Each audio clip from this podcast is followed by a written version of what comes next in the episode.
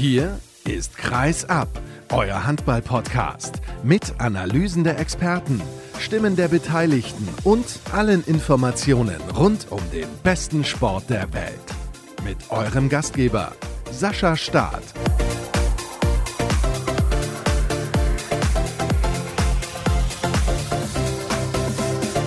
Wir sind wieder zurück, nur zwei Tage, ihr kennt das, nach der ersten Sendung folgt die zweite große Vorschau hier bei Kreisab. Hallo und herzlich willkommen zur nächsten Ausgabe. Und nachdem wir tief im Westen unterwegs gewesen sind, heißt es diesmal ab in den Norden. Und zwar beschäftigen wir uns mit dem HSV Hamburg, mit der SG Flensburg-Handewitt und jetzt denkt er wahrscheinlich mit dem THW Kiel.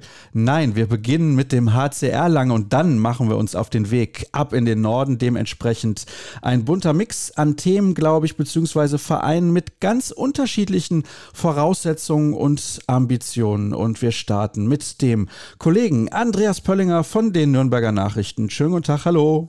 Grüß dich, Sascha, hi. Ich freue mich, dass du auch in diesem Jahr wieder mit dabei bist. Wir haben während der Saison kein einziges Mal miteinander gesprochen, weil, und das meine ich gar nicht böse, beim HCR lange eigentlich nicht wirklich was los war. Kann man das so sagen? Um, ähm, Gehe ich nicht ganz mit dir mit. Also ich finde, wenn ich zurückblicke auf die Saison, du hattest einen fabelhaften Start vier Siege in Folge, nur zwei Niederlagen bis in den Dezember hinein und dadurch eigentlich auch schon wirklich eine gewisse Euphorie entfacht, eine Utopie dahingehend. Man weiß ja, man ist ambitioniert beim HC Erlangen auch, dass etwas möglich ist in Richtung obere Tabellenhälfte. Stand da auch auf Platz vier in der Frühphase der Saison ehe es dann der, der Spielplan nicht gut meinte mit dem HCE und dann die Schwergewichte der Liga in Reihe kamen und den HCE dann doch etwas erdrückten und diese aufeinanderfolgenden Niederlagen auch viel von dieser Euphorie, von dieser schönen Utopie wegnahmen.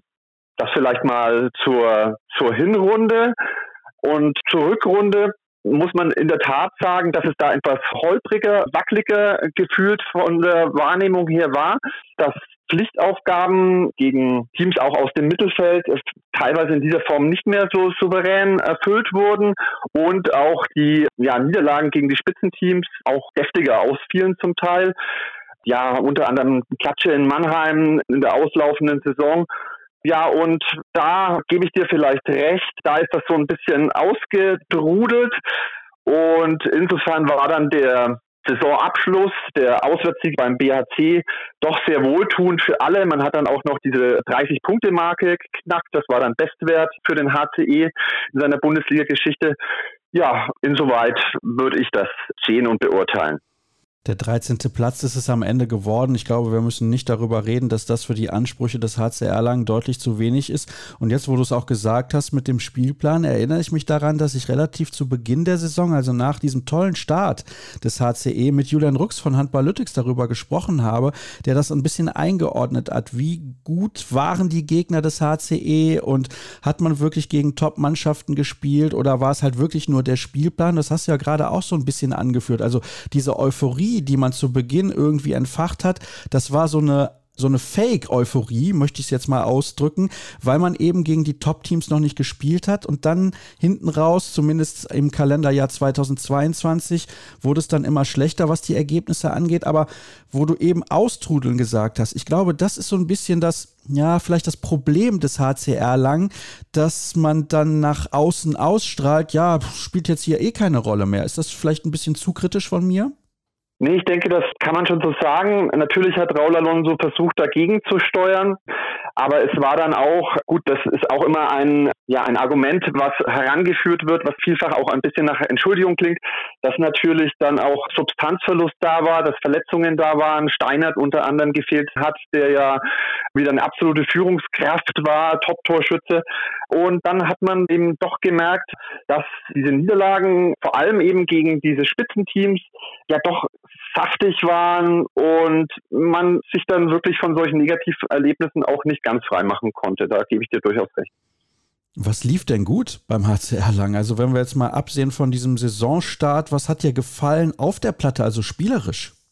Ja, also ich bin schon der Meinung, dass diese Entwicklung, für die Raul Alonso in seiner Doppelfunktion als sportlicher Leiter, Sportdirektor und Chefcoach stand, dass sich die auch schon auf der Platte abgebildet hat, dass Erlangen wirklich auch einen flotten und auch ausbalancierten Handball gespielt hat und vor allem auch zu Hause, das muss man sicherlich anführen, auch seine Heimstärke demonstriert hat, vielfach. Wie gesagt, da zumindest in der, in der Hinrunde noch eher auch auf Tuchfühlung zu den Spitzenteams war und ja, auch eine Unzufriedenheit, also man, vielleicht man mag von ein bisschen, weil wir es hatten mit Auszurudeln, vielleicht nur eine leichte Apathie, maximal zu spüren war, aber eigentlich nie von Seiten der Fans eine wirkliche ja, Enttäuschung. Ja, also das, das ist eigentlich schon das, was ich auch immer in der Halle in der Arena Nürnberger Versicherungen wahrgenommen habe. Das ist ja schon mal ein ganz gutes Zeichen, aber vielleicht hast du noch zusätzlich dazu ein oder zwei Akteure, wo du sagst, die haben dir in der vergangenen Spielzeit besonders gut gefallen. Ja, also einen habe ich schon genannt, Christoph Steinert, absolute Führungskraft und auch natürlich super sicher großteils vom 7-Meter-Strich der mit Antonio Metzner und Stefan Seitz nur teilweise Unterstützung auf seiner Position hatte. Metzner war auch einer dieser Spieler, der über lange Zeit dann ausfiel, verletzt war. Stefan Seitz, jetzt ja U21 Weltmeister, auch nur über Kurzeinsätze eine kleinere Rolle gespielt. Also ihn möchte ich nennen. Christoph Steiner, und ansonsten fand ich auch, dass sich Hampus Olsson auf rechts außen doch gut entwickelt hat, dass man irgendwie das Gefühl hat, dass mit etwas Anlaufzeit er nun auch in Erlangen beim HCE angekommen ist und da durchaus auch stark performt hat. Ansonsten muss man sagen, dass in der Hinrunde von den Neuzugängen durchaus Lutz Heini ein sehr belebendes Element war mit seiner, ja, mit seiner Agilität, mit seiner Variabilität auch und auf der anderen Seite vielleicht, um noch einen Spieler in der Rückrunde zu nehmen, den man vielleicht gar nicht mehr so auf dem Schirm hatte, Nico Link zum Beispiel, der sich da als Routinier und ja, eisenharter Abwehrmann da auch wirklich verdient gemacht hat, nochmal für den HCE und eine Überraschung war, vielleicht in dem gleichen Maße wie zum Beispiel Tim Zechel, eine sehr ordentliche ja, Hinrunde noch gespielt hat und in der Anfangszeit auch noch recht präsent war und dafür in der Rückrunde doch etwas abgefallen ist. Ja, also man merkt, wenn man dir zuhört, dass das Thema Konstanz beim HCR lang großes ist und das ist natürlich etwas, was sich jetzt durch die vergangenen Jahre schon gezogen hat. Allerdings bin ich auch der Meinung, dass Raúl Alonso diese Mannschaft auf den richtigen Weg gebracht hat und daher umso erstaunlicher aus meiner Sicht und vielleicht auch aus der Perspektive vieler, die gerade mit dabei sind und sich diese Folge anhören, die fragen sich, warum ist er denn nicht mehr der Trainer des HCR lang? Man muss ganz ehrlich sein, es kam auch für uns oder für mich auch überraschend, weil ja Raul Alonso wirklich den Weg und die Entwicklung des HCE ja seit dem Jahreswechsel 2021-22, als er da von Michael Haas übernommen hat, ja wirklich stark geprägt hat und dem HCE ja seine Spielidee, sein Spielsystem verordnet hat, das sehr attraktiv war, auch eine, eine, eine straffe Arbeitsmoral und Ethik und das wirklich auch in der Außenwahrnehmung, äh, das habe ich auch immer gemerkt, dass der HCE eigentlich stark mit der Person Raul Alonso verknüpft war und ist. Man muss dazu wissen, ich habe es kurz angedeutet ja schon oder angesprochen, es war eigentlich nicht der Plan von Raul Alonso, den Michael Haas damals zu beerben als Chefcoach, sondern er, er kam nach Erlangen, um eben sportlicher Leiter, Sportdirektor zu werden. Und es war, so haben mir das alle Beteiligten auch gesagt, immer auch die Option, dass er wieder eben nur auf diesen Sportdirektorenposten solo quasi zurückgeht. Und trotz Überraschung, auch wenn man den Eindruck haben konnte, dass in der Rückrunde, in der es unter anderem in dieser Phase, als das kommuniziert wurde, auch ja diese Rutsche gab bei den Rhein-Neckar-Löwen und man da durchaus ja auch einen Bezug herstellen könnte, sind die offiziellen Äußerungen, von denen auch nicht weggegangen wird, die, dass Raul Alonso selbst auf die Verantwortlichen zugegangen ist und gesagt hat, er will jetzt eben nur noch als Sportdirektor weiterarbeiten, zumal diese Position aus seiner Sicht immer anspruchsvoller und fordernder ist und er, wie wir ja beide wissen, auch so ein absoluter Handballbesessener ist, der sich da 24 Stunden in solche Themen reinwirft. Ja, und auf der anderen Seite der Nachfolger, da kommen wir ja auch dazu, jetzt Hartmut Meyerhofer eben verfügbar war, mit Hartmut Meyerhofer schon länger zusammenarbeiten wollte beim HCR Langen, Hartmut Meyerhofer da nicht eben verfügbar war und das jetzt dann in dieser Konstellation gepasst hat, sodass man da jetzt zugreift und mit Hartmut Weierhofer weitermacht. Ja, das ist eine interessante Zusammenfassung der Geschehnisse, so drücke ich es jetzt mal aus. Aber du kannst gerne mit Ja oder Nein antworten auf meine nächste Frage. Kannst du nachvollziehen, dass ich Zweifel habe an dieser Darstellung der Abläufe? Ja, Gut, alles klar. Dann hätten wir das ja auch geklärt an der Stelle. Lass uns über die Spieler sprechen, die den Verein verlassen haben, denn darauf müssen wir auf jeden Fall schauen. Einer von denen ist Steffen Feeth. Und Steffen Feeth ist ja nach der Europameisterschaft 2016 dann noch im Trikot der HSG Wetzlar so ein bisschen durch die Gegend getingelt, möchte ich fast schon sagen. Er war bei den Füchsen Berlin, da ist er nicht glücklich geworden. Er war bei den Rhein-Neckar-Löwen, da ist er nicht glücklich geworden. Hast du den Eindruck, er ist beim HCR lang glücklich geworden? Ich nicht. Nein, habe ich nicht den Eindruck. Den Eindruck hat auch Steffen Feeth nicht. Es war ja die, die Zusammenarbeit eine große Enttäuschung. Du hast es ja selber gesagt, als man den Steffen Feeth 2020 begrüßt hat, galt dieser ja wirklich auch als Versprechen auf Erfolg. Junioren-Europameister, Junioren-Weltmeister, Europapokalsieger und Europameister 2016, wo alle voll der Lobeshymnen waren. Steffen Feeth ja wirklich auch als einer der, der besten Halblinken weltweit galt. Und aber eben diese anhaltenden Verletzungen haben den Steffen Feeth eigentlich durchgehend seit 2020 immer wieder ausgebremst. Er hat uns selber auch oft gesagt, er will einfach mal so ein paar Wochen am Stück Handball spielen. Das war so sein Wunsch, aber der hat sich eigentlich nie erfüllt. Und demzufolge konnte er eigentlich nie dem HCE nachhaltig über eine längere Strecke helfen. Und ja, will jetzt wieder die, die Freude am Handball ja für sich auch zurückgewinnen und geht da ja einen deutlichen Schritt zurück, spielt wieder bei seinem Jugendverein in Frankfurt bei der HSG Goldstein Schwanheim. Ich glaube in der Bezirksoberliga und ja, verabschiedet sich insofern aus dem Profihandball. Ich glaube, da wird der Spaß am Handball haben, wenn er wahrscheinlich 20 Tore im Schnitt pro Spiel erzielt. Aber ja, das ist natürlich eine besondere Geschichte, die von Steffen Feeth. Johannes Selin, der hatte auch immer das ein oder andere Verletzungsproblem, aber der ist definitiv ja angekommen in seiner Zeit beim HCR Lang, müssen wir nicht drüber sprechen. Und er bleibt dem Verein auch erhalten, der ehemalige Nationalspieler und Rechtsaußen. Das ist richtig. Im Unterbau des HC Erlangen haben sie umgebaut und Johannes Selin wird jetzt die U23-Mannschaft der Erlanger trainieren fortan. Hat sechs Jahre übrigens insgesamt beim HCR lang gespielt. Davor vier Jahre in Melsung, vier Jahre bei den Füchsen Berlin. Also, das ist auf jeden Fall ein Spieler, der jahrelang in der Bundesliga mit dabei gewesen ist. Ich glaube vor allem als Typenverlust, aber wenn er dem Verein halt auch in einer anderen Funktion erhalten bleibt, kann er ja noch ein bisschen Einfluss nehmen. Benedikt Kellner, der jetzt für den TUS Fürstenfeldbruck spielt, der hat nur bedingt einen Einfluss nehmen können in seiner Zeit in Franken.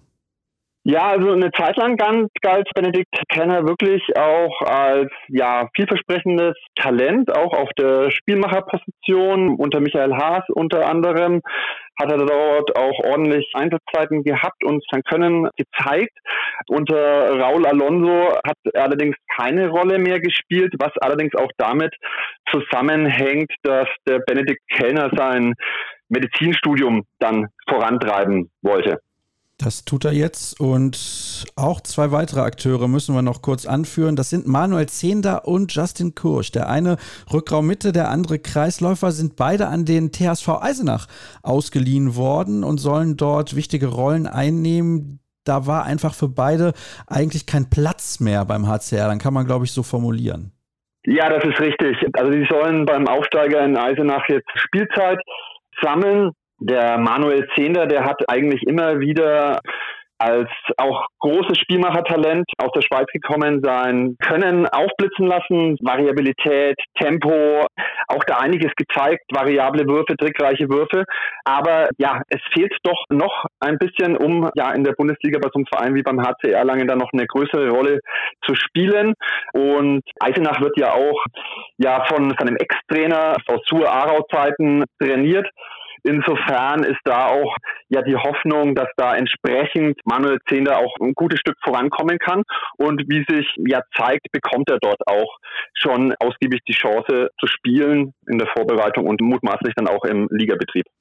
Davon gehe ich mal schwer aus. Kommen wir zu den Neuzugängen. Zwei davon sind relativ bekannt. Der eine ist Redion Guardiola. Und wer vor zwei Tagen unsere erste Vorschau-Sendung auf die neue Spielzeit gehört hat, der wird auch gehört haben, dass Jörg Hagemann, der Kollege von der Lippischen Landeszeitung, geschwärmt hat. Nur vier Zeitstrafen gab es für Guardiola in der vergangenen Spielzeit als Abwehrchef. Das ist wirklich phänomenal. Was wird er dem HCR lang bieten können?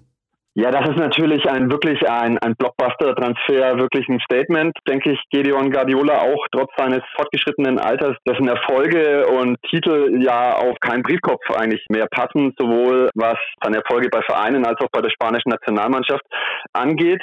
Absoluter Siegertyp, ein absolutes Siegergehen hat Raul Alonso, der natürlich ganz wesentlich war, dass dieser Transfer stattgefunden hat. Wissen ja, Gedeon Guardiola war eigentlich nach seiner Zeit in Lemgo eigentlich schon so auf dem halben Weg zurück nach Spanien. Und ehe dann dieser eben Kontakt zu Raul Alonso kam, der Anruf von Raul Alonso kam und bleibt demzufolge der Bundesliga erhalten. Natürlich bekannt für seine immense Abwehrstärke, für seine Cleverness, Routine und der HC Erlangen, der eigentlich davor auch schon ja auf der Kreisläuferposition im Innenblock eigentlich ganz gut aufgestellt war, kriegt er natürlich jetzt nochmal eine deutliche Verstärkung. Zudem muss man sagen, das ist auch das, was ich erlebt habe jetzt bei der Vorstellung der Akteure, auch ein sehr umgänglicher, bodenständiger Typ, dem seine großen Erfolge auch keineswegs zu Kopf gestiegen sind. Das glaube ich auch. Das ist auch der Eindruck, den er vermittelt hat, wenn ich mit ihm gesprochen habe. Er ist Weltmeister, er ist Europameister, er hat eine Medaille bei Olympia gewonnen, er hat mit den Rhein-Neckar-Löwen und dem TBV Lemgo Titel gewonnen. Also wirklich phänomenal, was auf seiner Erfolgsliste alles so steht. Wie sehr kann Veit Mevers, der von der TSV Hannover Burgdorf kommt, dem Verein weiterhelfen? Ja, also der Veit Mevers gibt dem HCE auf der Spielmacherposition Rückraum Mitte natürlich eine ganz andere Qualität und auch mehr Möglichkeiten. Es ist ja so, dass Nico Büdel da quasi eigentlich fast durchspielen musste. Wir hatten es ja vorhin von Manuel Zehnder, der auch vereinzelt Einsätze hatte, aber eben nicht auf die Strecke diese Position so ausfüllen konnte. Und ja, jetzt hast du natürlich einen Spieler da, der auch eine hohe Spielintelligenz hat, ein Gespür für ja den Raum und den Mitspieler, der natürlich auch trotz seines jungen Alters schon eine große Erfahrung hat. Das ist ja, glaube ich, schon fünf, sechs Bundesliga-Saisons, die er bei Hannover gesammelt hat. Ein sehr vielseitiger Spieler, der auch über Schnelligkeit, aber auch Physis verfügt und auch eine Frische, die dem HCE gut tun kann und der meiner Meinung nach auch wird. Das werden wir natürlich beobachten, insbesondere weil er ja ein Spieler ist, der mit der spanischen Schule groß geworden ist unter Carlos Ortega und Ica Romero in Hannover und der, glaube ich, sehr gerne auch mit Raúl Alonso zusammengearbeitet hätte. Das kann er jetzt nicht mehr so tun, wie das eigentlich angedacht war. Dann haben wir noch zwei Neuzugänge, die aus Skandinavien den Weg ins Frankenland gefunden haben. Das ist einmal Mets-Peter Lönnberg, das ist ein dänischer Rechtsaußen. Das ist der erste Mann und der zweite Jonathan Sven Svensson, Rückraum links aus Schweden. Gerade auf ihn hält man große Stücke, war einer der überragenden Spieler in der schwedischen Liga in den letzten Jahren. Was weißt du über diese beiden Akteure? Ja, fangen wir mit Jonathan Svensson an. Also ist ein Spieler, der mehrere Sachen kann, also der auch ja in der Deckung auf Halb oder auch im Innenblock agieren kann. Ein starker Spieler, also sehr, sehr kernig, robust, geht dorthin auch, ja, wo es mitunter wehtut. Du hast es angesprochen in Österreich, dort wirklich eine super Saison gespielt, tolle Spiele gehabt.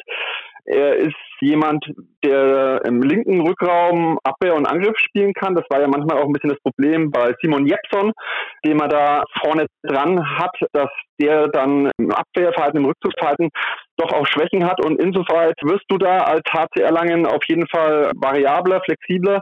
Ist ein Spieler, der wirklich auch viel kann, aber so keine Disziplin so wirklich auf die Spitze treibt, hat mir der Raul Alonso gesagt, als wir uns über ihn unterhalten haben. Also wirklich sehr gehobene Allrounder-Qualitäten, über die der HCE entsprechend da nach vorne kommen kann und will. Ähnliches gilt für den Metz Peter Lönnborg, auch ein Spieler, der eigentlich mehr gibt als eine Position. Du hast gesagt, rechts außen, ja, als Berlin-Nachfolger. Da ist er auch hinter Hampus Olsson zu sehen, aber er ist auch jemand, der im rechten Rückraum auch Qualitäten hat und entsprechend da auch die Flexibilität beim HCE erhöht. Das ist sehr, sehr interessant, dass du das sagst, weil da ist man ja eigentlich sehr gut besetzt auf der Rückraumrechtsposition, zumindest quantitativ, aber auch durchaus qualitativ. Dann kommen wir mal zu einer möglichen ersten Sieben und da gehe ich mal davon aus, dass Clement Verlin im Tor die Nummer eins ist. Ich halte sehr, sehr viel von ihm und auf den Außenpositionen haben wir einmal links Christopher Bissel und rechts eben Hampus Olsson. Sebastian Firnhaber mache ich für den Moment mal zur Nummer eins am Kreis, da kannst du dich gleich gerne noch zu äußern und ich glaube, dass auch Simon Jepson trotz seiner seiner ja, Defensivschwächen auf dieser Position im halblinken Rückraum gesetzt ist. Steinert auf der anderen Seite und dann Rückraum Mitte, entweder mit Nico Büdel oder schon mit Veit Mevers. Was sagst du dazu? Ja, da gehe ich mit und ich sehe es auch so, das hatten wir ja schon im Zusammenhang mit Veit Mevers, dass sich da Nico Büdel und Veit Mevers wahrscheinlich die Spielzeiten weitgehend teilen werden. Nico Büdel auch in der letzten Saison doch sehr wichtig, immer wieder für den HCE mit seinen ja, Durchbrüchen auch, mit seinem Spielverständnis. Ansonsten ist das, denke ich, wirklich auch die sieben, die ich da so als gesetzt sehe. Alles klar, dann freue ich mich, dass du komplett zustimmst und frage dich nach der Erwartungshaltung der Mannschaft und des Vereins und nach deiner Prognose. Also ein offizielles Saisonziel hat der HCE noch nicht herausgegeben. Das wird jetzt in den nächsten Tagen kommen. Sie wollten, das sagte Hartmut Meyerhofer auch, noch die letzten Test- und Vorbereitungsspiele abwarten. Jetzt wird das kommen. Man wird sich da in der Mannschaft drüber austauschen und das dann auch nach außen geben. Es ist eigentlich klar, dass eingangs war das auch das Thema Platz 13 nicht zufriedengestellt hat in der vergangenen Saison, dass man in die obere Tabellenhälfte will und auch dieser Schritt nun auch kommen muss. Ein paar Neuzugänge, unter anderem Gedion Guardiola oder auch Veit Mevers, die waren bei der Saisoneröffnung in Erlangen, die immer an einem zentralen Platz, in dem Fall dem Hugenottenplatz stattfindet, dann durchaus mutig, haben so schon so ein bisschen Richtung Richtung Europa geschielt. Andere waren da doch auch defensiver.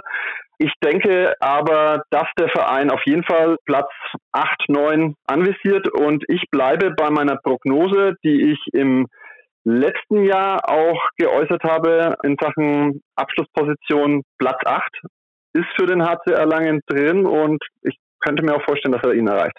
Mhm, sehr interessant. Freue ich mich erstmal, dass du direkt sehr konkret bist bei deinem Tipp der Spielplan meint es zu Beginn einigermaßen gut mit dem HCR Erlangen. Zunächst begrüßt man die TSV Hannover Burgdorf. Klar, kein einfaches Spiel. Dann geht es zum TBV Lemgo Lippe.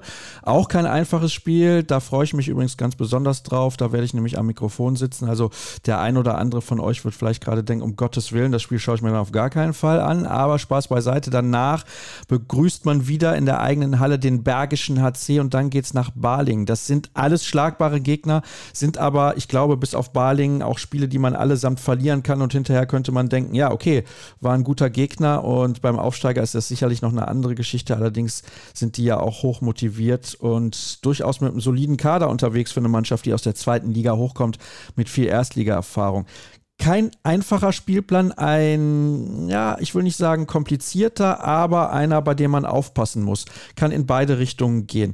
Andreas, herzlichen Dank für deine Einschätzung. Das war sehr ausführlich zum HCR lang. Ich bin gespannt, was die Kollegen zum HSV und zur SG Flensburg-Handewitt zu sagen haben. Das hören wir dann gleich. Wir sind sofort zurück.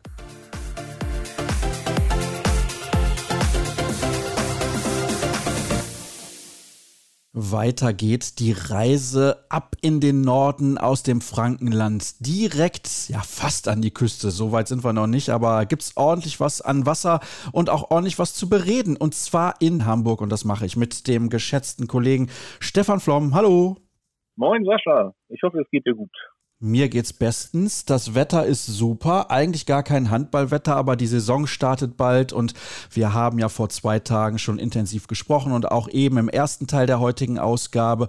Und das werden wir natürlich jetzt fortsetzen mit einer Mannschaft, die wirklich eine tolle Saison gespielt hat. Im zweiten Jahr nach der Rückkehr in die erste Liga, sollten wir an der Stelle auch nicht vergessen, mit 36 zu 32 Zählern auf dem siebten Platz gelandet und es war relativ eng. Man wäre beinahe noch in den Europapokal eingezogen. Das ist richtig. Das war wirklich eine ganz hervorragende Saison, die die Mannschaft von Thorsten Janssen da hingelegt hat. Ich weiß nicht, so ein bisschen schlagen zwei Herzen in meiner Brust. Auf der einen Seite ist es natürlich sehr schade, dass die Qualifikationsspiele zur European League dann knapp an die TSV Hannover Burgdorf gegangen sind und nicht an den HSV Hamburg. Aber auf der anderen Seite weiß ich nicht, inwieweit das zu diesem Zeitpunkt schon gut für den Club gewesen wäre, diese Doppelbelastung aus Liga und Europapokal zu haben und zudem ja auch, das wissen wir ja nun auch, gerade in der Anfangsphase der European League eher wenig bis kein Geld zu verdienen. Ja, wenig bis kein Geld, man zahlt in der Regel da sogar noch drauf, aber das soll jetzt nicht unser Thema sein. Lass uns über das sprechen, was der HSV in der vergangenen Spielzeit auf die Platte gebracht hat. Man hat über 1000 Tore erzielt, man hat natürlich auch über 1000 kassiert, aber trotzdem, die Offensive, war das das Prunkstück? Ja, auf jeden Fall. Die Offensive war sehr stark, angeführt natürlich von dem Torschützenkönig der Bundesliga, von Kaspar Mortensen. Aber auch ein Dani Bayern hat hervorragend eingeschlagen man darf ja auch nicht vergessen, dass ein Spieler wie Jakob Lassen, der Däne im rechten Rückraum, ja lange wegen seines Schlüsselbeinbruchs ausgefallen ist. Also wenn der durchgespielt hätte, dann wäre es beim europäischen Geschäft wahrscheinlich sogar was geworden. Ja, der hat eingeschlagen wie eine Bombe. Vielleicht kannst du zu ihm ein bisschen mehr sagen, denn ich glaube, der ein oder andere wird gar nicht mitbekommen haben, wie gut der wirklich ist der kann im Grunde genommen alles. Der ist schon fast perfekt. Der kann aus der Distanz werfen, er kann aber auch dann selber durch die Lücken gehen oder auch durch Lücken gehen, die außer ihm wohl keiner sieht. Und er schafft es auch noch dann, die Kreisläufer in Szene zu setzen. Also es ist wirklich ein sehr guter Spieler, der nicht umsonst, glaube ich, auch schon bei anderen Vereinen unter Beobachtung steht. Ja, das ist natürlich dann so ein kleines Problem, wenn der HSV so weiterspielt in den nächsten Jahren, dann kann sich das zu einer Situation entwickeln, in der man zwar gute Spieler noch besser macht, weil Thorsten Jansen ja anscheinend einen tollen Job hinlegt, aber wo dann natürlich auch irgendwann die finanziellen Mittel nicht mehr ausreichen. Wir kennen die Geschichte aus der Vergangenheit, die will ich jetzt gar nicht wieder aufrollen. Erzähle uns bitte auch noch, was ansonsten gut funktioniert hat beim HSV und natürlich, was nicht funktioniert hat, denn wir waren jetzt gerade, also du warst sehr positiv gestimmt, was die Leistung angeht, aber es wird natürlich auch den einen oder anderen Punkt gegeben haben, wo du sagst, da war definitiv noch Verbesserungspotenzial. Ja, also was gut läuft, ist natürlich auch der Zusammenhalt innerhalb der Mannschaft und innerhalb des gesamten Vereins, der sich ja wirklich vom Saulus zum Paulus entwickelt hat, der die Vergangenheit abgestreift hat und ich glaube auch in der Außendarstellung sehr viele Schritte nach vorne gemacht hat. Natürlich, es gibt immer was zu verbessern. Also selbst das Torhütergespann Johannes Bitter und Jens Fortmann hat zwar viele Spiele auch entschieden und gewonnen, aber war nicht konstant auf einem hohen Level. Tempospiel ist auch so ein bisschen die Frage gewesen, natürlich mit Kaspar Mortensen, den Tempo-Gegenstoßspieler ja, aber das Tempo innerhalb der Angriffssequenzen, innerhalb der Verteidigungsaufgaben, da ist noch nach Nachholbedarf und da hat auch Thorsten Jansen jetzt in der Vorbereitung Wert drauf gelegt, weil er auch da Verbesserungsbedarf gesehen hatte. Wir sprechen jetzt mal konkret auch über diejenigen, die nicht mehr mit dabei sind, um dafür zu sorgen, dass der HSV konstanter wird. Das habe ich gerade rausgehört. Also das hat hier ein bisschen gefehlt auf der einen oder anderen Position beziehungsweise an der einen oder anderen Stelle und eben Tempo im Positionsangriff. Ist aber auch immer die Frage, welches Potenzial, nee, welches Potenzial ist falsch, welches Personal man dafür zur Verfügung hat. Und zwei, beziehungsweise besser gesagt drei Akteure stehen Thorsten Jansen nicht mehr zur Verfügung. Tobias Schimmelbauer, der spielt jetzt für die die HSG Breckenheim-Wallau-Massenheim. Sehr, sehr interessant. Das war ja, ich habe den immer so tituliert, als gefühlt den größten Linksaußen der Handballgeschichte zusammen mit Jonas Schellmann, dem Schweden. Wird dem einen oder anderen ja auch ein Begriff sein. Der ist jetzt nicht mehr mit dabei. Ist er ein Verlust? Also Schimmelbauer hat im Angriff eigentlich ja gar nicht mehr gespielt. Also wirklich nur, wenn absolut nur der Mann gewesen ist. Wenn Kasper hatte, glaube ich, das letzte Spiel hat er nicht gespielt, weil er sich da verletzt hatte. Aber wenn du einen Kasper Mortensen auf links außen hast, dann brauchst du keinen anderen links außen. Der Vorteil, den Schimmelbauer gehabt hat, war, dass er auf der Halbposition decken konnte. Ja, aber das, auch das kriegen sie anders gelöst. Natürlich war ein großer Integrationsfaktor. An ihm haben sich viele der jüngeren Spieler aufgerichtet. Also er hat eine wichtige Rolle gespielt, aber ja, nun ist die Zeit zu Ende. Die Zeit ist auch zu Ende für Nikolai Teilinger im HSV-Trikot. Wie bewertest du seine Phase in der Hansestadt? Etwas unglücklich, weil er ja mit einer schweren Knieverletzung aus Göppingen damals gekommen war und auch nie so richtig Fuß gefasst hat. In der Endphase hat er dann Spielanteile bekommen, auch durch die Verletzung von Jakob Lassen. Hat er es da gut gemacht und ich meine, wenn sich der TBV Lemgo Lippe die Dienste von Nikolai Teilinger sichert, dann spricht das auch für diesen Spieler. Ja, durchaus. Also das habe ich ja vor zwei Tagen im Gespräch mit Jörg Hagemann schon gesagt. Ich glaube, das spielerische Potenzial von Nikolai Teilinger ist unbestritten. Er hat ja auch ein paar Länderspiele absolviert, also so schlecht kann er da nicht sein. Aber die Verletzungshistorie, die ist eben das Problem. Tore Veit hat seine Karriere beendet. Was war das für ein Spieler, der wahrscheinlich nicht so vielen etwas sagen wird? Nein, Tore Veit ist ein ganz junger Mann, der aus dem eigenen Nachwuchs stammt, der auch immer Gewehr bei Fuß stand, immer sich eingebracht hat, wo immer es nötig war, wo immer es möglich war. Und er hat sich dafür entschieden, dem professionellen Handball Adieu zu sagen und beginnt eine Ausbildung bei der Polizei, eine Laufbahn bei der Polizei, was wohl schon immer sein Jugendtraum gewesen ist. Und auch das spricht ja im Grunde für die Klarheit auch eines solchen jungen Mannes, der sich vielleicht sagt, gut, ich stehe jetzt hier auf einer Position, wo der Weg sich gabelt und ich entscheide mich gegen den Handball in diesem Falle. Aber da kann man nur den Hut vorziehen. Ja, das finde ich auch absolut richtig. Man muss natürlich auch die Karriere nach der Karriere planen. Die beginnt jetzt bei ihm ein bisschen früher, weil eben die Perspektive auch einfach nicht mehr da war. Es gibt zwei Neuzugänge. Der eine ist durchaus prominent. Der kommt von Telekom Westbrem direkt aus der Champions League, Soran Ilic. Da habe ich gedacht, als sie den verpflichtet haben, wow, der HSV, dass sie sich den leisten können, nicht schlecht. Naja, ja, das ist ja beim Namen Ilic, als ich die Verpflichtung gehört habe und Ilic und Westbrem habe ich natürlich auch sofort erstmal nachgefragt, ob es der Sohn von Momir Ilic ist. Ist er aber nicht. Also Ilic scheinen die Müllers, Meyers, was haben wir noch? Müllers. Schmitz. Schmitz, die Schmitz in Ungarn zu sein. Ist ja auch noch ein blutjunger Spieler. Der hat auch bei der U21 WM jetzt für Furore gesorgt und ist mit Ungarn Vize-Weltmeister geworden. Also er ist auch eher Perspektivspieler aus Westbrem, denn nun schon der große Leistungsträger, aber der Junge hat schon was drauf. Ja, ich habe ihn live gesehen, auch während des Turniers, hat mir relativ gut gefallen und vor allem bringt er auch ordentlich was an Physis mit, 1,97, 98 Kilo, also da weiß man schon so ein bisschen, wo die Reise hingeht. Ja, ja, genau, genau, genau. Da ist dann auch die Frage, als Rückraumrechter wird er sicherlich sich erstmal hinter Jakob lassen anstellen müssen, aber da könnte auch ein fades Länzchen könnte ganz groß werden. Und der zweite Neuzugang kommt ebenfalls aus der Ecke dort unten. Das ist Tomislav Severec. Der hat in der Vergangenheit gespielt bei RK Nasice, Dauerteilnehmer an der European League und ist auch mittlerweile schon 26 Jahre alt, also kein Jungspund, kann auf Rückraum links eingesetzt werden, 1,91 groß, also auch da ordentlich was an Physis, 100 Kilo bringt er auf die Waage. Also ich finde, da stellt man sich in eine entsprechende Richtung auf oder interpretiere ich das falsch?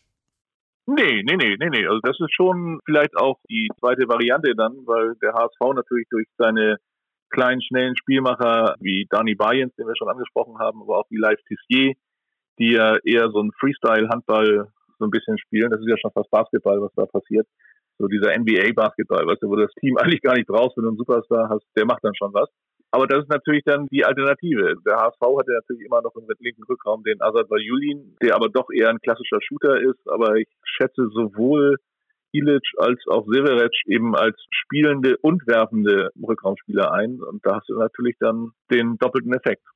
Jetzt hast du es gerade angesprochen, mit Danny Beins und Live Tissier ist man relativ klein aufgestellt auf den Schlüsselpositionen im Rückraum, aber ich finde, das ist schon durchaus ja, sehr, sehr schick anzusehen, was die beiden da häufig auf die Platte zaubern. Mir hat das sehr, sehr gut gefallen und ja, vielleicht ist das auch, ich will nicht sagen, ein Gegenentwurf zu dem, was viele andere Mannschaften dann so machen. Also ich fand's gut. Ja, also mir gefällt es auch sehr. Also dieser spielerische Ansatz, ich mag es auch, wie Luc Steins spielt in Paris. Also das ist schon sehr schön. Und genauso wird man sich auf den, oh Gott, ich muss wieder aufpassen, Elias Elifsen Ashipa Götu, den Fähringer beim THW freuen dürfen. Ich glaube, der ist einen kleinen Tacken größer, aber ist auch ein sehr wuseliger Mensch und auch höchst sympathisch. Ich durfte schon mal ein paar Worte mit ihm wechseln und ganz toller Kerl. Ja, da sprechen wir dann in ein paar Tagen drüber, wenn wir auf den THW Kiel schauen. Aber wir bleiben natürlich beim HSV. Vielleicht kannst du, jetzt wo er ein paar Jahre im Amt ist, nochmal so ein kleines Fazit ziehen, was die Arbeit von Thorsten Jansen angeht. Ich habe es eben schon gesagt, er scheint einen sehr guten Job zu machen. Alles immer relativ ruhig, also er ist extrem in sich gekehrt. Ich weiß gar nicht, wenn du mit ihm sprichst, ist er da mal ein bisschen offener? Nein, Thorsten Jansen ist Thorsten Jansen. Und ich glaube, er wird auch nicht von dieser Linie wird er auch nicht abweichen. Ich habe in der vergangenen Woche mit ihm gesprochen und dann habe ich ihn gefragt, wie den Stand der Vorbereitung, wo die Mannschaft prozentual ist. Und dann kam ein Jansen, der dann meinte 89,947653221 so bupp, und so weiter. Also das ist Thorsten Jansen, der wird sich nie verbiegen lassen, was auch sehr schön ist. Und er geht seinen Weg. Was er geleistet hat, ist unwahrscheinlich großartig. Diese Mannschaft dann ja aus der dritten Liga in die Bundesliga zu führen, dort nicht nur zu etablieren, sondern an die europäischen Plätze zu führen. Also das ist schon, das ist schon eine ganz große Klasse. Was man sagen muss, es hat ja seitdem Thorsten Jansen da ist und im Grunde genommen ja eigentlich seit der Neugründung des HSV Hamburg hat es noch keinen richtigen Rückschlag gegeben. Und da ist dann natürlich interessant, oder wäre es interessant zu sehen, wie man dann damit umgeht, wenn das tatsächlich passiert.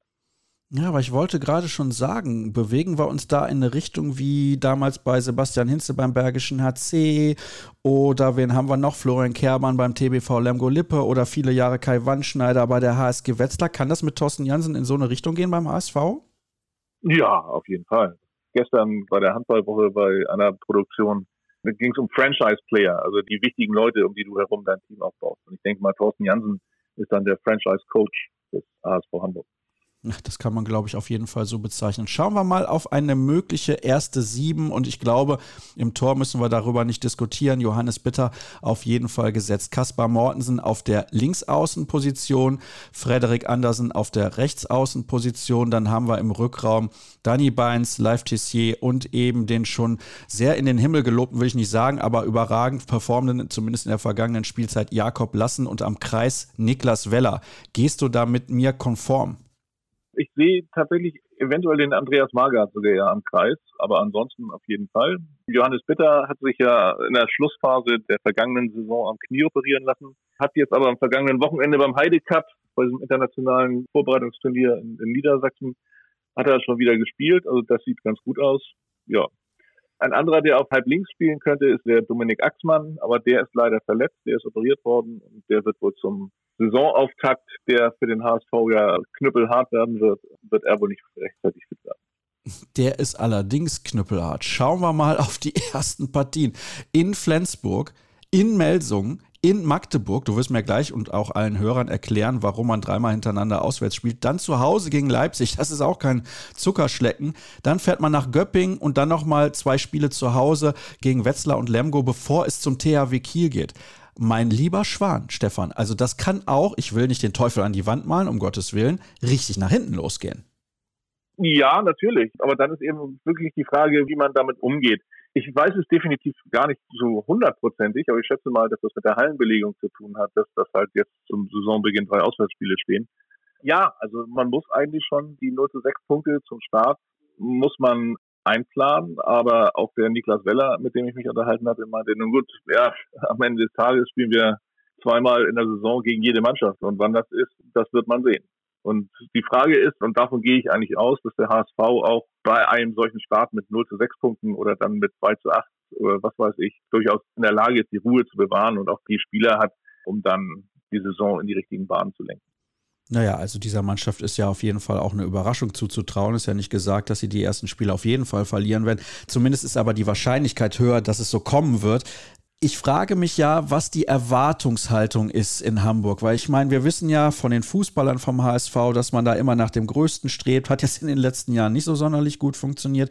Der HSV hat das in den letzten Jahren im Handball peu à peu aufgebaut und jetzt lief es ja in der vergangenen Spielzeit fast perfekt. Also man ist ganz knapp vorbeigeschrammt an der Qualifikation für die European League, zumindest da für die Qualifikationsrunde.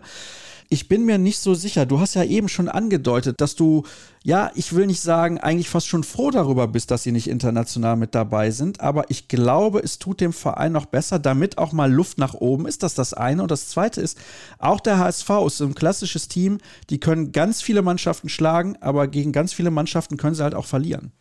Ja, genau. Genau, und das ist ja die Geschichte. Und auch in der Rückschau auf die Saison, oder jetzt, nein, es war beim Trainingsauftakt. Beim Trainingsauftakt hatte Thorsten Jansen auch gesagt, also jeder, der jetzt davon ausgeht, so eine Saison wie die vergangene zu wiederholen, der sollte mal drüber nachdenken, was da eben alles auch in die richtige Richtung gelaufen ist. Und das ist eben keineswegs selbstverständlich ist zu sagen, gut, jetzt sind wir Siebter geworden, in der Tat, natürlich greifen wir jetzt an und wollen Fünfter werden. Aber es hätte ja auch in der vergangenen Saison, ich habe jetzt die Tabelle nicht ganz genau im Blick, aber gut, sie sind jetzt Siebter geworden, aber mit vier Punkten weniger wäre man vielleicht Zwölfter oder Dreizehnter geworden. Ne? Also das ist ja sehr eng gewesen da in diesem Kreis der Tabelle.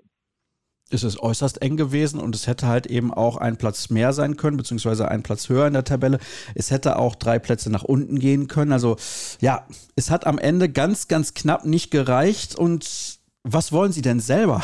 Gut, ich kann mir vorstellen, Thorsten Jansen wird es eh nicht sagen, aber vielleicht hat ja Niklas Weller ein bisschen was verraten also die Mannschaft selber hat sich auch noch keine Ziele gesetzt. Natürlich will man auch in Hamburg Spiele gewinnen, möglichst mehr Spiele gewinnen, als man verliert, das sowieso. Ich kann mir nicht vorstellen, dass die Mannschaft den Europapokalplatz als Ziel ausgegeben hat. Es wird darauf hinauslaufen oder darauf ankommen, eine ähnliche Punktzahl wie in der vergangenen Saison zu erreichen, die eventuell ein bisschen zu verbessern und dann wird man sehen, wofür das schlussendlich reicht. Mhm. Das ist aber jetzt so eine klassische Spielerantwort von dir gewesen. Ja, natürlich. Aber wie gesagt, ich gehe nicht davon aus, dass dieser Verein in dieser Konstellation mit den handelnden Personen sich zum Lautsprecherverein entwickeln wird. Ja, das kann ich mir auch nicht vorstellen. Was sagt denn die Finanzabteilung? Ist das gerade alles solide? Weil man hat da in der Vergangenheit logischerweise Fehler gemacht. Und jetzt ist die Frage, was dann in Zukunft dabei rauskommt. Also man hört immer mal dies, mal das, aber ich glaube, man ist da schon auf dem richtigen Weg und man ist ja auch ein gebranntes Kind, so ist es nicht? Ja, genau. Also der Geschäftsführer Sebastian Frecke ist für mich ein Aushängeschild in Sachen Seriosität und Solidität und Natürlich sind sie in der Vergangenheit auch oder gehen jetzt in der jüngeren Vergangenheit vielleicht ein bisschen mehr ins Risiko mit den Hintergedanken, dass man ja erfolgreich gespielt hat, was man auch muss. Also Stillstand ist Rückschritt, das wissen wir auch alle. Aber ich glaube nicht, dass da solche Sachen passieren wie in der schlechten alten Zeit, wo Spieler vom Parkplatz weg verpflichtet worden sind, ohne dass der Trainer davon wusste.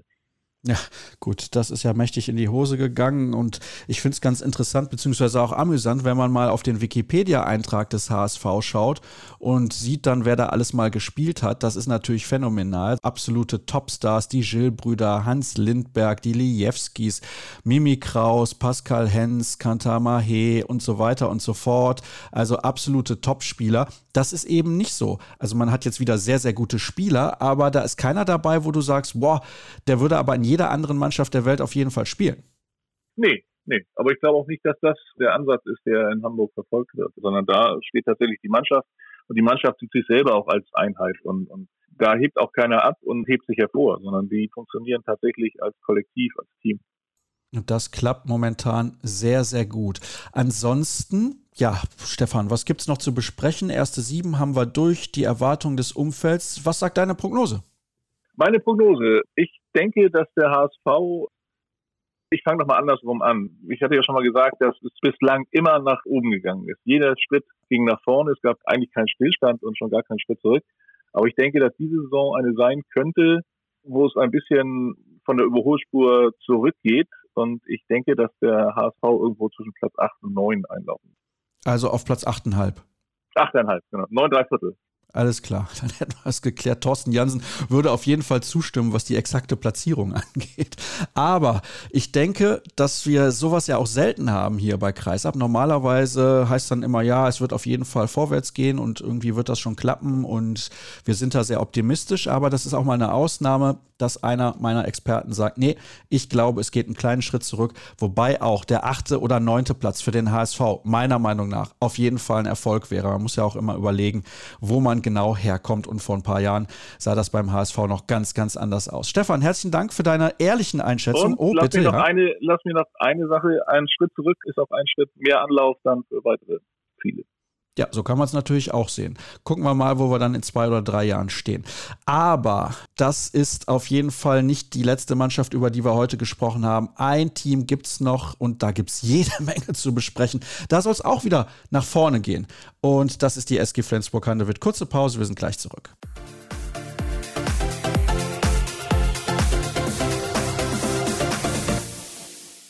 Ich hatte es ja gerade vor der Minipause bereits angekündigt. Über eine Mannschaft müssen wir noch sprechen und das ist nicht irgendeine.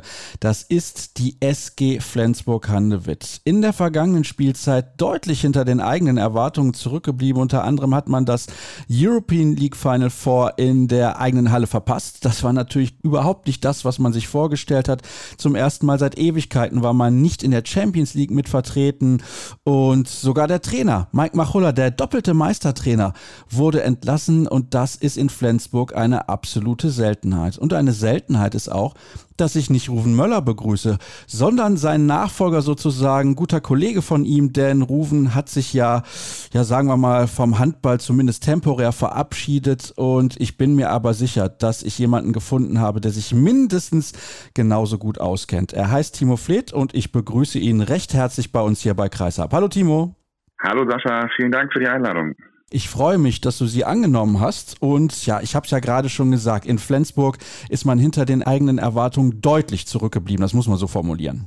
Das kann ich nur unterschreiben, weil eine Mannschaft die SG, die auch beisammen hatte, die am Ende weder das heimische Final Four in der European League noch in der Meisterschaft bis zum Ende oben irgendwie mitspielen kann.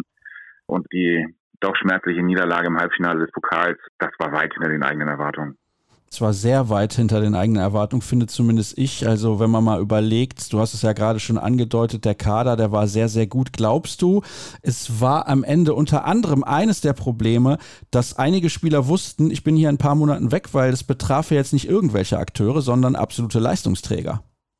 Das hat sicherlich auch eine Rolle gespielt, denke ich. Also es kann keiner von den Jungs, kann sich irgendwie groß was vorwerfen.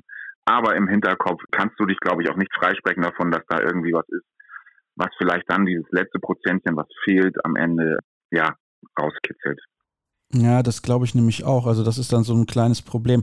Es gab dann eine Phase, in der man aber sehr, sehr viele Spiele gewonnen hat. Das wollen wir nicht unterschlagen. Also die Phase begann, glaube ich, so Richtung Ende des vergangenen Jahres und zog sich dann relativ lange. Und da gab es den einen oder anderen, der gesagt hat, beim Blick auf den Spielplan, uh, die können vielleicht doch noch um die deutsche Meisterschaft mitspielen. Und dann auf einmal gab es das Pokalfinal vor. Da hat man im Halbfinale also einen miserablen Tag erwischt. Dann gab es diese Niederlage gegen Granollers, wo man ausgeschieden ist. Also, das war ja eine Leistung, die ich so von der SG seit Jahren nicht gesehen habe.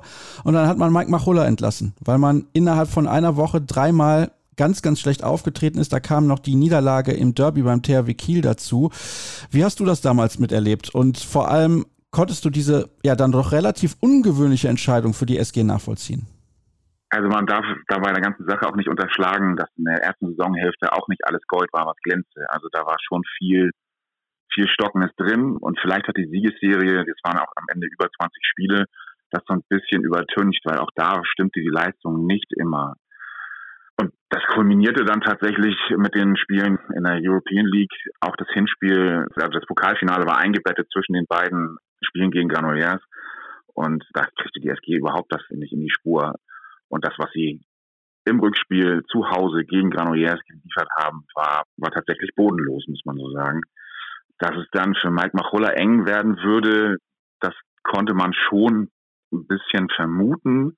Die Art und Weise, wie es dann gelaufen ist, also gerade in der Kommunikation, das war schon nicht SG-like irgendwie. Also da fehlte, fehlte so ein bisschen, ja, das Wort SG-Familie wurde immer groß geschrieben, aber da fehlte tatsächlich ein bisschen der Plan und die Art und Weise stimmte halt einfach nicht. Wie hat das Umfeld das wahrgenommen? Jetzt lassen wir mal die Leute außen vor, die die Entscheidung treffen. Wie hat das Umfeld, die Fans, die Leute, die regelmäßig zur SG gehen, die ja, die mit ihrem Herz dabei sind, wie haben die das miterlebt, beziehungsweise wie haben die das eingeordnet? Wie ordnest du das denn im Nachhinein ein? Du hast es ja gerade schon gesagt, da fehlte irgendwie ein Plan. Und bei den Leuten, die da am Werk sind, sollte man eigentlich meinen, die wüssten, was sie tun. Ja, und im Grunde genommen glaube ich auch, dass sie es wussten, aber es hat dann immer an Kleinigkeiten wohl gehakt und dann wusste doch irgendjemand was früher als der andere und dann passt es halt so nicht. Grundsätzlich glaube ich, das war auch so ein bisschen die, die Reaktion der Fans, dass sie jetzt nicht zwangsweise mit der Entlassung sofort gerechnet hatten, aber dass Mike Machulla schon in der Kritik stand, das war auch bei den Fans so. Die haben ihn durchaus kritisch gesehen dann trotz seiner unvergessenen Erfolge. Aber die Entwicklung stimmte dann für viele nicht. Und da gab es dann auch ein, zwei, drei Gruppierungen, die das relativ lautstark dann auch gefordert haben, dass dort eine Änderung her muss. Dass das dann in der Außendarstellung so unglücklich läuft, naja, das, das kann die SG besser und das will sie auch wieder besser machen. Hat denn deiner Meinung nach das Image der SG stark gelitten? Mittlerweile, glaube ich, haben sich die Wogen so ein bisschen geglättet und gelegt. Aber so in dem, in dem ersten Moment war das schon ein Schaden. Also Boy Mesenburg hat sich ja durchaus auch hingestellt, also der Beiratsvorsitzende, und gesagt, dass das Ausscheiden in der European League ja überhaupt nicht ging und dass das ganz übel war. Und ja, insgesamt war das schon, schon ein Schaden für die SG, die es aber auch wieder geschafft hat, jetzt ein bisschen Ruhe reinzukriegen. Vielleicht auch begünstigt durch die Sommerpause.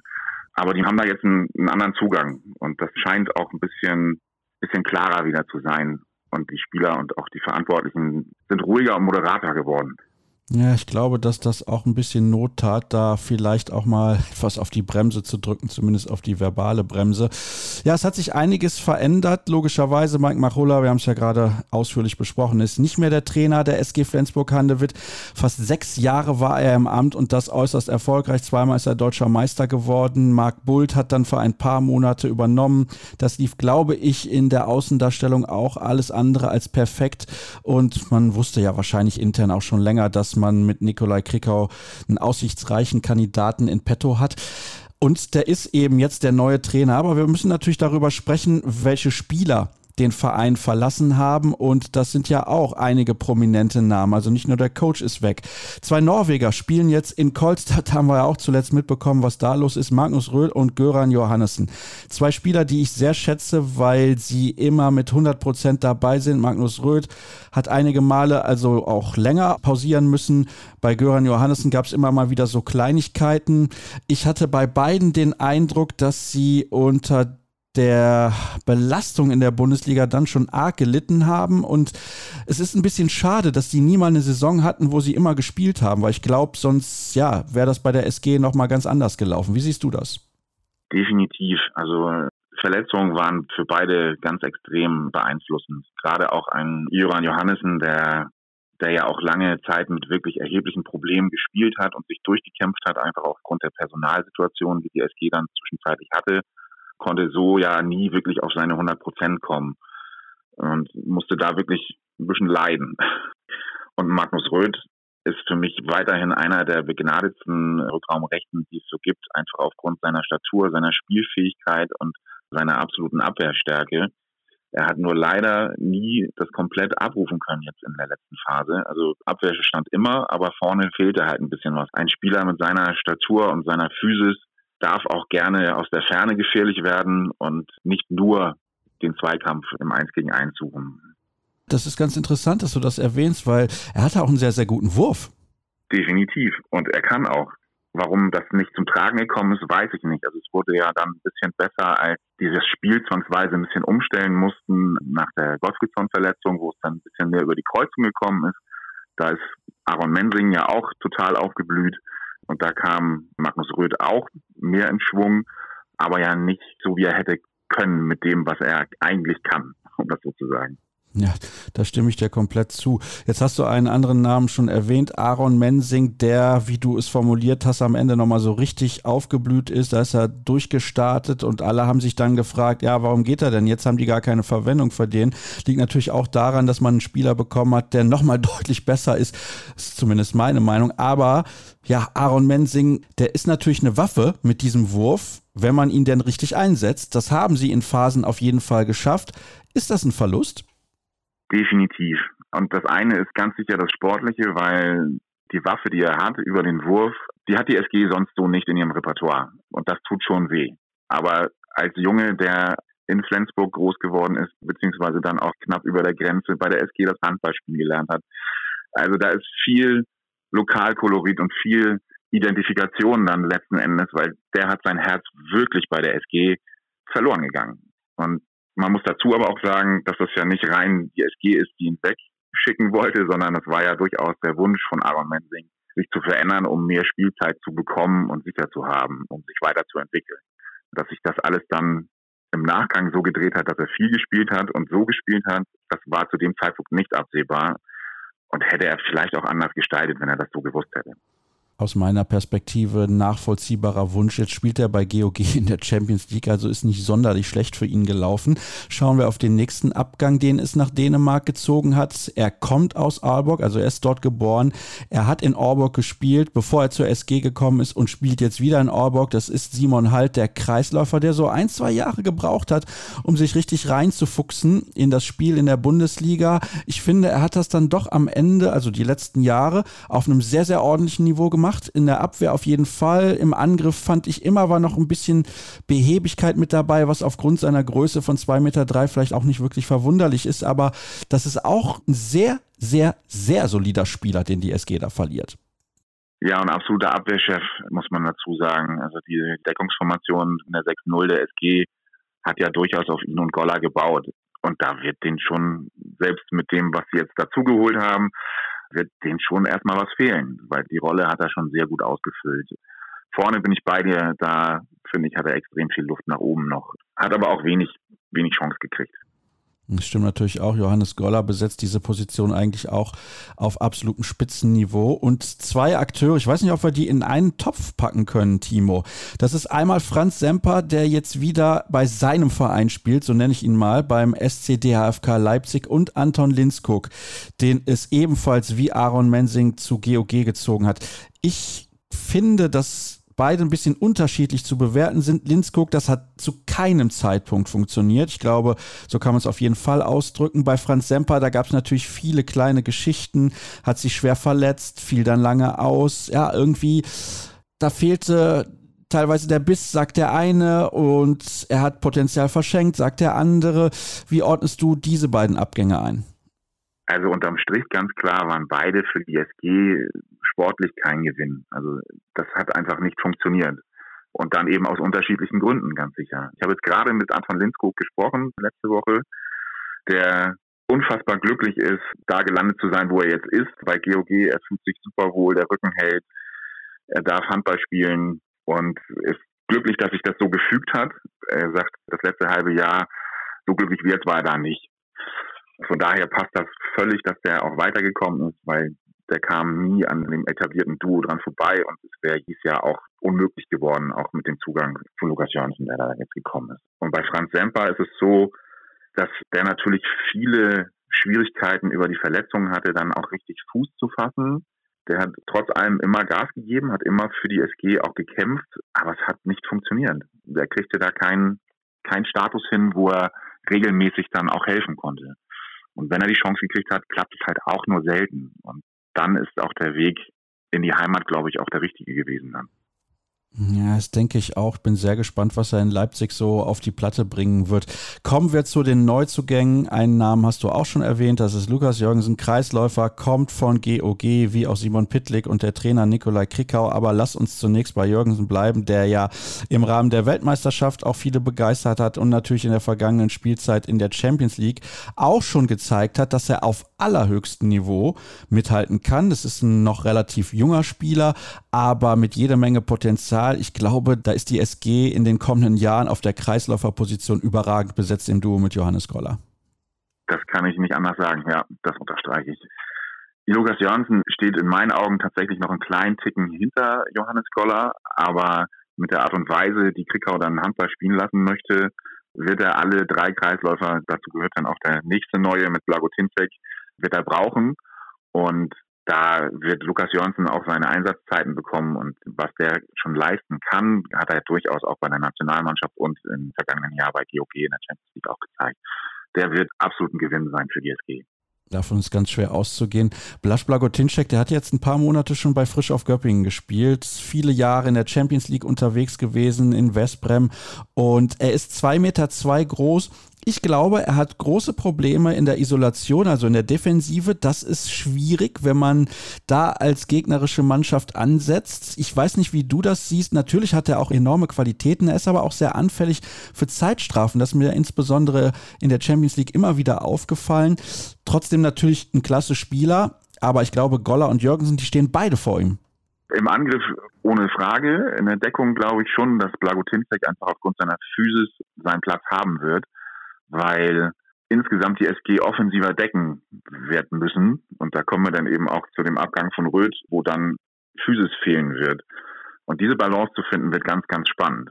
Aber ich glaube, Blagotinzek, dadurch, dass es dann ein Stück offensiver wird und er dann neben sich Mitspieler hat, die dann für ihn auch im Zweifel den Raum noch mit zumachen können, das wird schon funktionieren. Was auch funktionieren wird, ist der Rückraum.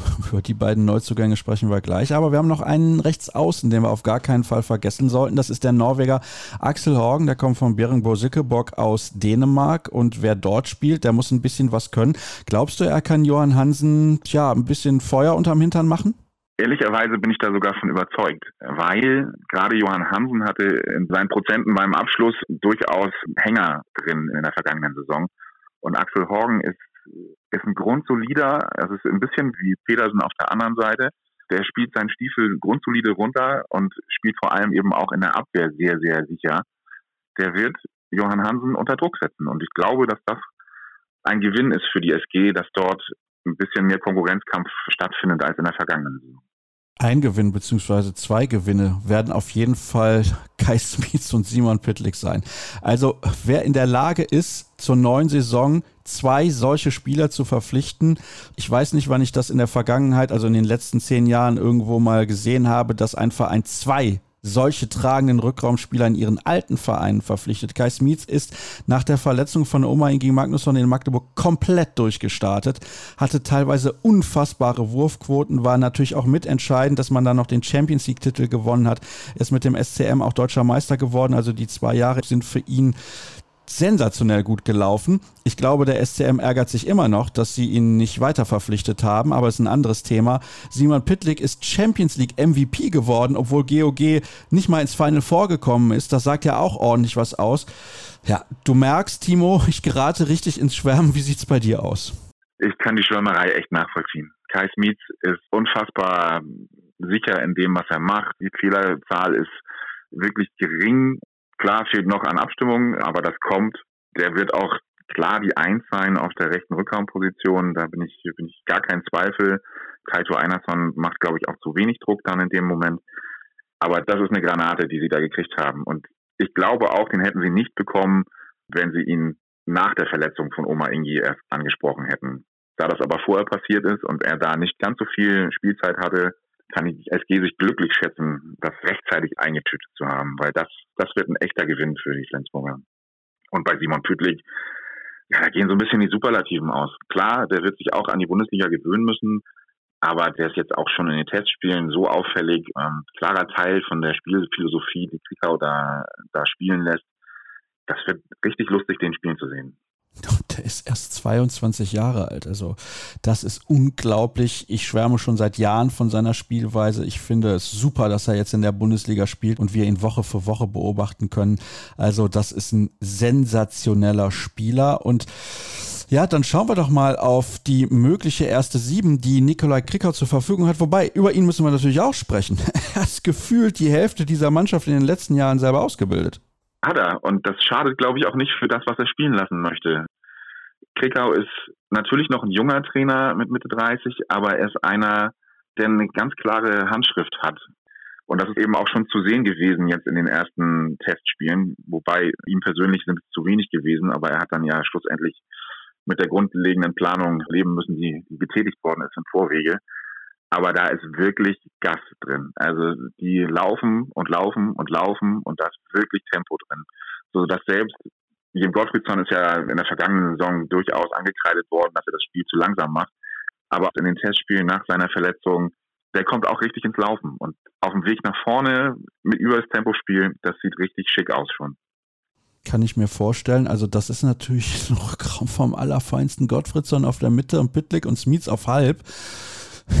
Kann man da überhaupt irgendwie mit Fehlwürfen planen? Derzeit tatsächlich leider noch ja. Die Chancenverwirrung war tatsächlich in den Testspielen ausbaufähig, sag ich mal. Aber alleine das, dass sie sich zu diesen Möglichkeiten spielen und eben diese wirklich extrem schnelle Antwort auch nach Gegentoren über die schnelle Mitte, das hat man bei der SG jetzt schon länger nicht mehr so gesehen gehabt und war ja ursprünglich mal oder ist eigentlich auch immer noch eines der Attribute, die die, die SG gerne für sich in Anspruch nimmt und erfüllen möchte. Und da sind wir wieder auf dem Weg hin. Wer übrigens noch mal ein längeres Gespräch mit Nikola Kricker hören möchte, der sollte bei Episode 282 reinhören. Mitte September 2021 ging die auf Sendung und ich weiß nicht, ich glaube mindestens eine halbe Stunde habe ich damals mit Krickau gesprochen. Da hört man so ein bisschen auch, wie er über die Nachwuchsarbeit im dänischen Handball denkt und wie seine Philosophie ist. Und damals hat er schon gesagt, ich möchte unbedingt irgendwann mal in der Bundesliga arbeiten. Das klappt jetzt bei einem absoluten Spitzenverein mit einem Spitzenkader und damit kommen wir wir dann zur ersten sieben.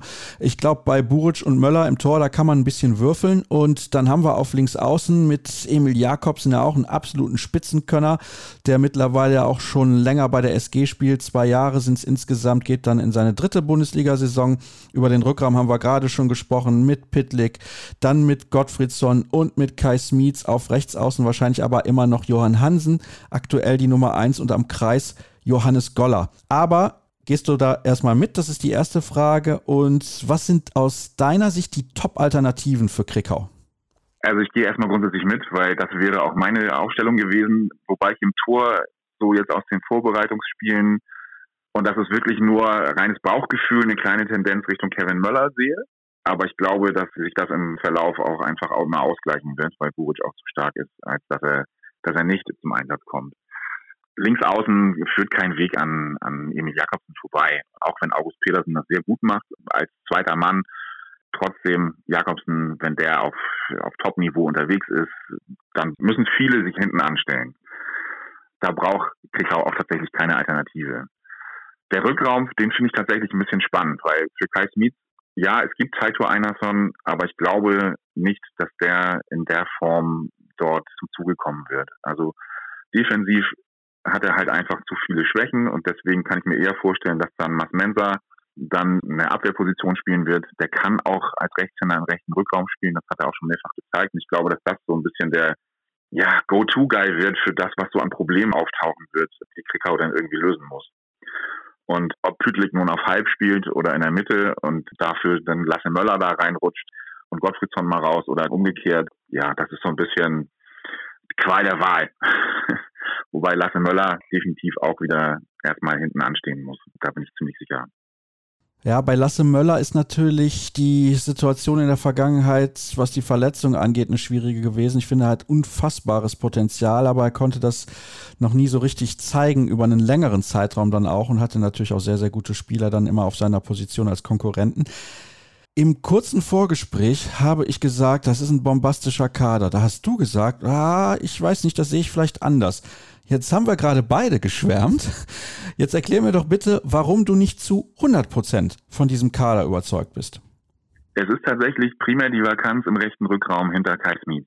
Man kann natürlich sagen, der hat in Magdeburg oder Vollgas immer gespielt und das auch gekonnt. Trotzdem glaube ich, dass für die SG und die Spielweise, die sie jetzt ja an den Tag legt, mit dem Tempo, was da gefordert ist, dort zu dünn besetzt ist. Wird sich ja voraussichtlich im nächsten Sommer dann auch wieder ein bisschen ändern wenn man dann Kirkelübke kriegen sollte, was ja gemeinhin so gesagt wird. Aber derzeit glaube ich tatsächlich, dass das so ein bisschen ja der wunde Punkt ist. Alles andere, das passt schon. Aber ich glaube, dass die Position und dann, wenn man so ein bisschen von den reinen Spielern noch einen Ticken drüber guckt, quasi, werden sie in der Abwehr Probleme kriegen. Weil dort eine neue Balance gefunden werden muss zu dem, was sie vorher gespielt haben. Und ob das so klappt, mit dem offensiveren Ansatz da mal abwarten. Johannes Goller ist in jedem Fall davon überzeugt. Er sagte nach den Testspielen gegen GOG, da ist natürlich noch Luft nach oben, aber die fühlen sich schon ganz gut und sicher da drin. Ich bin da noch skeptisch. Na, okay, wir werden das natürlich beobachten, insbesondere was die Defensive angeht. Die Erwartungshaltung in Flensburg, das war ja eingangs unser Thema. Also man möchte definitiv wieder in die Champions League. Da sage ich jetzt nicht zu viel. Auf gar keinen Fall. Lumo Vranjes, der ja als starker Mann dahinter, hinter den Trainern steht, also zumindest noch, der sagt auch ganz klar, wir als SG müssen den Anspruch haben, um alle Titel mitzuspielen in den Wettbewerben, wo wir sind. Wir wollen natürlich zurück in die Champions League. Ob wir es dann schaffen, müssen wir sehen. Aber das muss der Anspruch sein. Und da kann, glaube ich, auch kein Weg dran vorbeiführen. Und ich glaube im Übrigen auch, dass man in der European League zusammen mit den Füchsen Berlin und mittlerweile vielleicht auch Dynamo Bukarest, die haben ja auch nicht verpflichtet, zu den absoluten Top-Favoriten zählt. Was ist denn deine Prognose? Was glaubst du, auf welchem Platz kommt die SG am Ende der kommenden Saison ins Ziel? Ich glaube, in der Bundesliga wird es für die Meisterschaft noch nicht reichen. Ich betone noch. Die Champions League halte ich aber für realistisch. Also ich glaube, dass sie auf Platz zwei einlaufen können. Okay, das ist eine deutliche Aussage und damit hätten wir ja dann geklärt, wer Meister wird und wer Vizemeister wird, also zumindest bislang in unseren Sendungen. Erstmal herzlichen Dank wir sind am Ende angekommen unseres ersten Gesprächs. Ich finde, das war eine absolut gelungene Premiere und ich freue mich schon auf unsere nächste Unterhaltung. Und ja, wo ich gerade gesagt habe, wir sind am Ende angekommen, darf natürlich der Hinweis auf unsere sozialen Kanäle nicht fehlen. Facebook, Twitter, Instagram und YouTube. Überall dort könnt ihr uns finden unter dem Namen Kreisab. Relativ simpel. Und wenn ihr wollt, könnt ihr uns gerne unterstützen unter patreon.com slash kreisab mit einem monatlichen Abo, dessen Höhe ihr selber fest festlegt. Das war's. Ich wünsche euch einen schönen Tag Pause. Also es geht ja hier ordentlich weiter im Eiltempo. Übermorgen sind wir wieder auf Sendung mit der nächsten Vorschau. Danke für eure Zeit und bis dahin. Tschüss.